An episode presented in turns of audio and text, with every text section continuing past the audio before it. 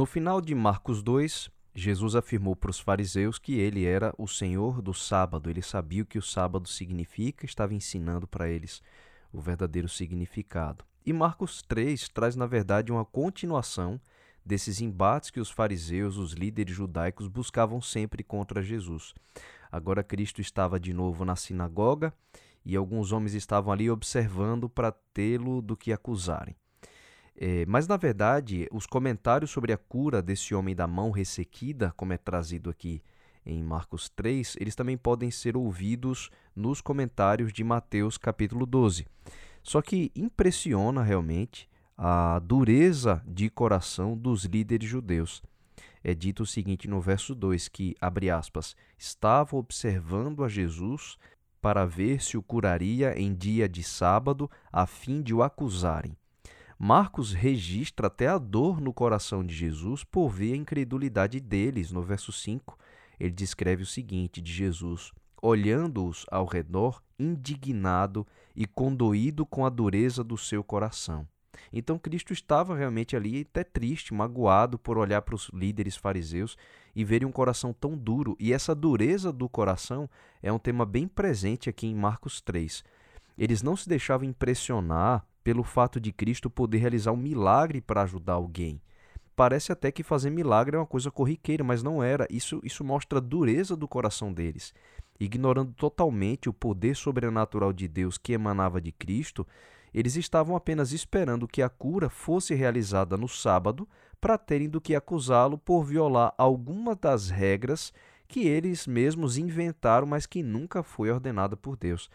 Sabendo disso, Jesus reforça que ajudar as pessoas, até mesmo por meio de um milagre, como o que ele estava para realizar, isso estava em total conformidade com o mandamento do sábado. No final do capítulo anterior, Marcos descreveu como Jesus afirmou ser o Senhor do sábado. E esse outro incidente, na verdade, é uma continuação da demonstração da sua autoridade. Agora, observe mais uma vez que Jesus jamais disse que ele estava transgredindo o sábado, ensinando que não era para guardar. Mas ele justificou o que estava fazendo, fazendo uma pergunta para os líderes judeus ali. Ele diz o seguinte no verso 4: É lícito no sábado fazer o bem ou fazer o mal? Salvar a vida ou tirá-la? Mas eles ficaram em silêncio. É como se eles não tivessem o que responder. E no Evangelho de Mateus, nessa passagem paralela, Mateus 12, verso 12, a gente encontra o registro de que Cristo também afirmou claramente: é lícito nos sábados fazer o bem. É lícito, ou seja, isso está de acordo com a lei, está de acordo com o mandamento.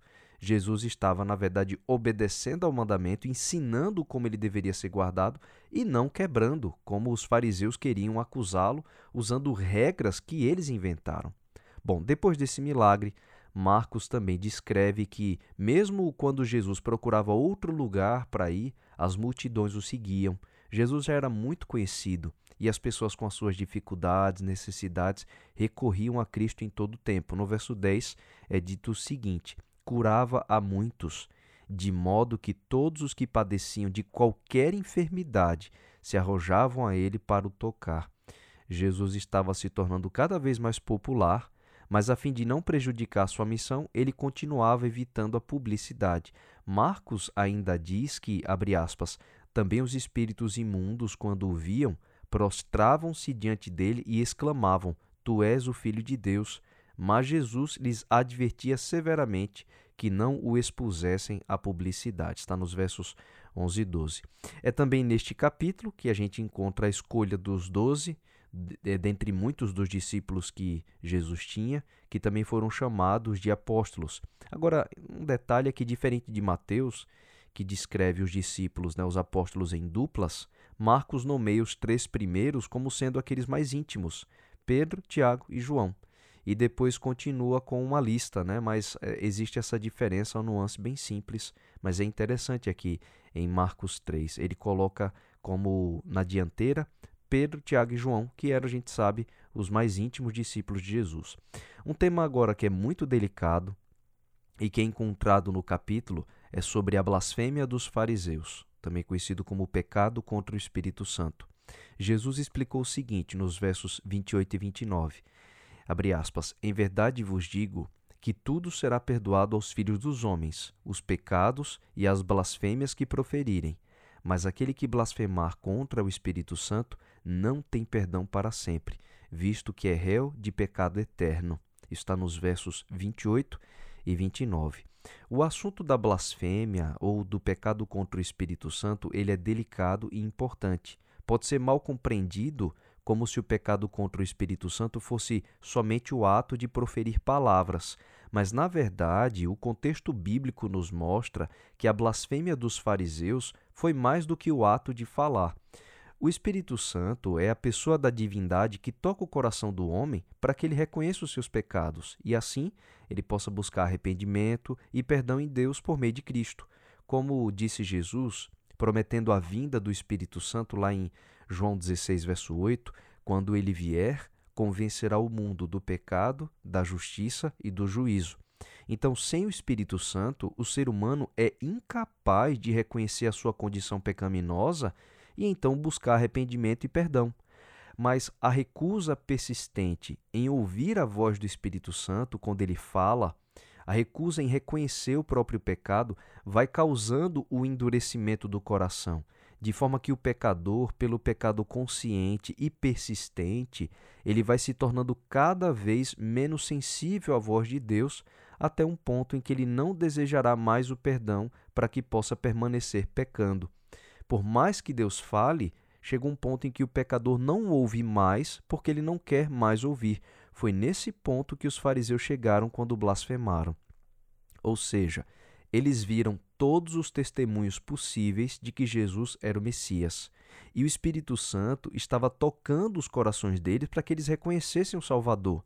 Mas persistentemente eles preferiram recusar ouvir a voz de Deus e manter sua posição no pecado da incredulidade até que aceitá-lo, até que, para rejeitarem completamente essa convicção, eles blasfemaram contra o Espírito Santo. É por isso que o pecado contra o Espírito Santo não tem perdão. A Bíblia diz claramente que Deus é um Deus de amor e de perdão. Mas se o pecador, pela insistência no pecado, prefere endurecer a consciência, ele mesmo é que se torna insensível para reconhecer o seu pecado e também a necessidade de obter perdão. E assim, cortando o acesso do Espírito Santo ao coração, ele rejeita a possibilidade de ser perdoado. É por isso que é um grande perigo para a salvação permanecer conscientemente no pecado. Essa persistência consciente vai tornando o pecador cada vez menos sensível à voz do Espírito Santo, até que ele mesmo deixa de reconhecer o seu pecado e não quer mais ouvir o apelo para o arrependimento. Por isso, como diz um trechinho de Hebreus, assim, pois, como diz o Espírito Santo, hoje, se ouvirdes a sua voz, não endureçais o vosso coração. Está lá em Hebreus capítulo 7, nos versos 7 e 8. Agora, se você tem o temor no coração de ter cometido o pecado contra o Espírito Santo, isso já é uma evidência importante de que você não o cometeu. Isso, isso evidencia que o seu coração é sensível ao Senhor e que você teme se afastar do seu Criador. Então, não se deixe abater pelo desânimo ou pela desesperança.